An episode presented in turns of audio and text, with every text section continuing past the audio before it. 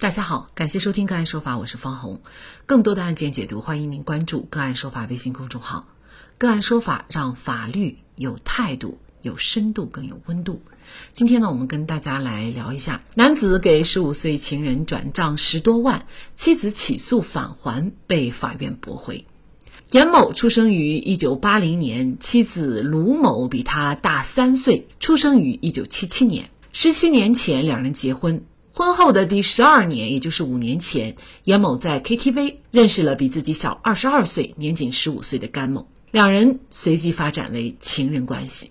直到二零二零年十月结束。在此期间，严某向甘某转账十多万，妻子卢某得知后诉至法院，要求甘某返还。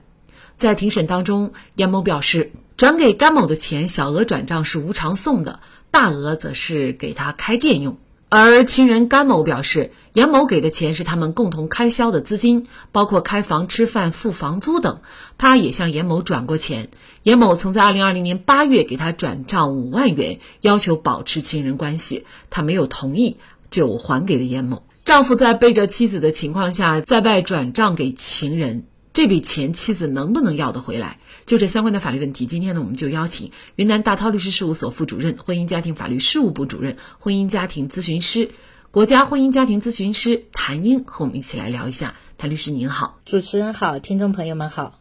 啊，非常感谢谭律师哈。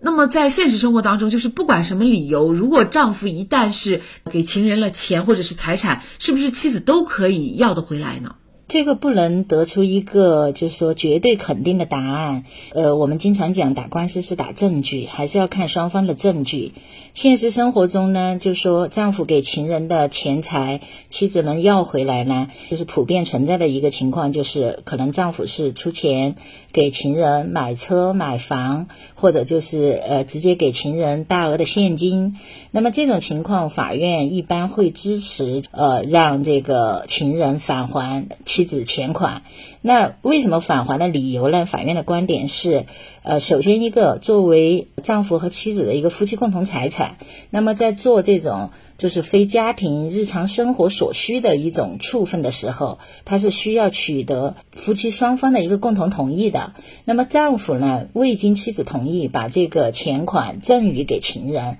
那么这个从法律上讲，呃，他是侵犯了配偶的一个财产权的。另外一个呢，就是说，从我们国家的法律来讲，那你如果是有妻子的话，我们国家是一夫一妻制度，那你同时又有情人关系的话，这个是不符合法律规定的，那么也就是违反了公序良俗，那么这种关系是不受法律保护的。那基于这种关系，呃，给予情人的钱财，那么这个也是一个就是不合法的一个行为，所以法院一般认为这种赠与是违反了公序良俗，按照。民法典的相关规定，违反公序良俗的民事法律行为是无效的，所以通常会认为这种赠与是无效的。那么。根据法律规定，无效的民事法律行为产生的后果就是取得财产的一方是要返还财产的。所以法院一般会呃支持，就是说呃，如果妻子起诉的话，一般法院会支持，就是说由情人这边来返还相相关的这个收受的钱或者物。那么因为情人这边他获得这个钱和物，他也没有相应的法律依据的，本身他和丈夫之间的这种关系就是不受法律保护的，是一种呃。合法的一个关系，所以通常我们讲，在这种情况下，如果丈夫给情人赠与大额的钱或者其他的物品，那么是可以要得回来的。那像这个案件当中哈，作为情人甘某呢，他说严某给他的钱呢，呃，主要是用于两个人共同开销的呃资金，比如说开房呀、吃饭呀、付房租啊等等。那么像这种情况的话，还需要返还给他的妻子吗？本案的这种情况呢，它实际上跟我们刚才说的那种情况还是有所区别的。就我们呃通过这个案情表述来看，看到这十几万块钱呢，实际上通过在案的证据来看。并不是这个丈夫赠与给这个情人的，而是双方在这种情人呃关系，就是共同呃生活的过程中的一些开销，比如说呃吃饭呐、开房啊、付房租啊，就相当于用于了他们共同开销的一个款项，并不是直接的他把这个钱赠与给了情人，情人就装到呃腰包里面了。所以我们认为呢，实际上他这种他不属于一种赠与行为。那就结合我们刚才的分析，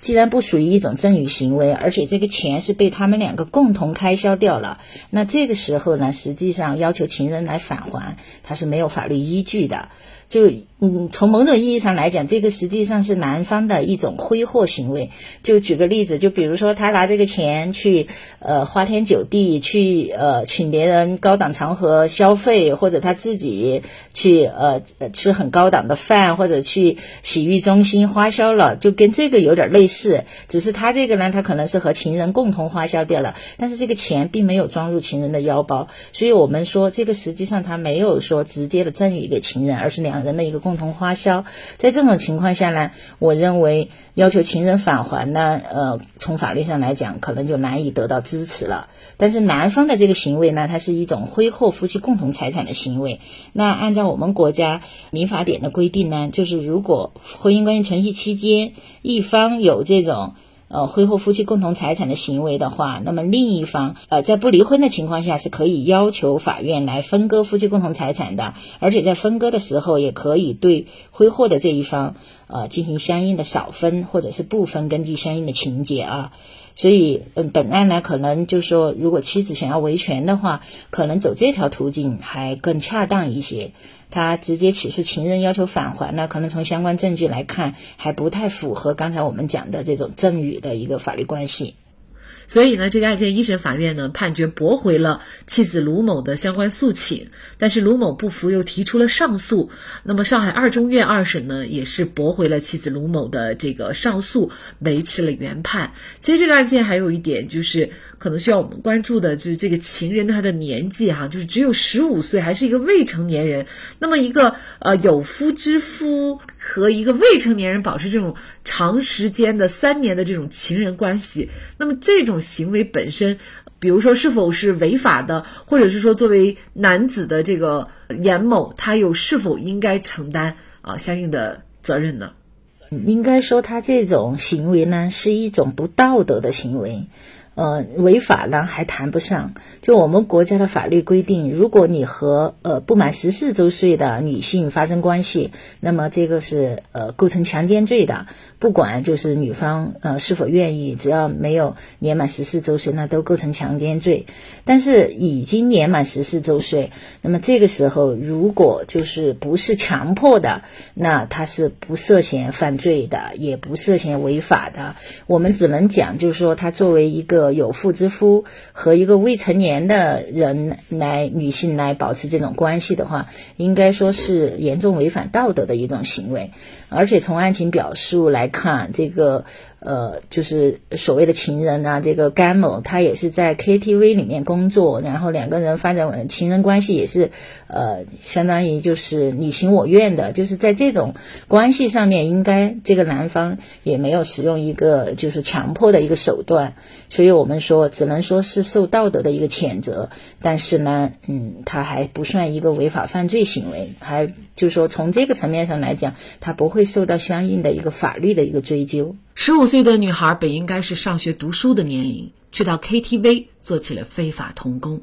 甚至还给近四十岁的男人做情人。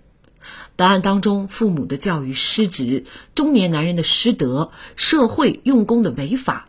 导致了花季少女的沉沦。